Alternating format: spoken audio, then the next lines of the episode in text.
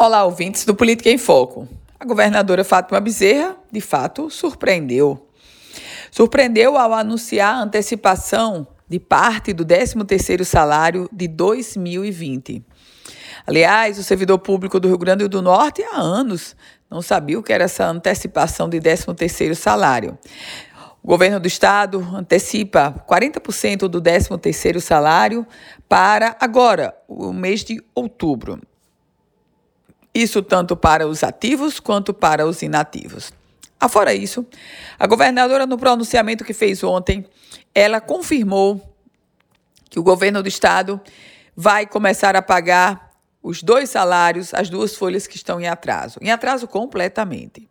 A folha de dezembro de 2018 e o 13º de 2018, folhas herdadas da gestão Robson Faria. A governadora não adiantou como vai pagar. Disse apenas que vai começar uma negociação no próximo ano. Mas a gente sabe que a estratégia de pagamento é fazer o pagamento parcelado. Essa é a estratégia da governadora Fátima Bezerra. Claro que esse contexto administrativo traz também um contexto político.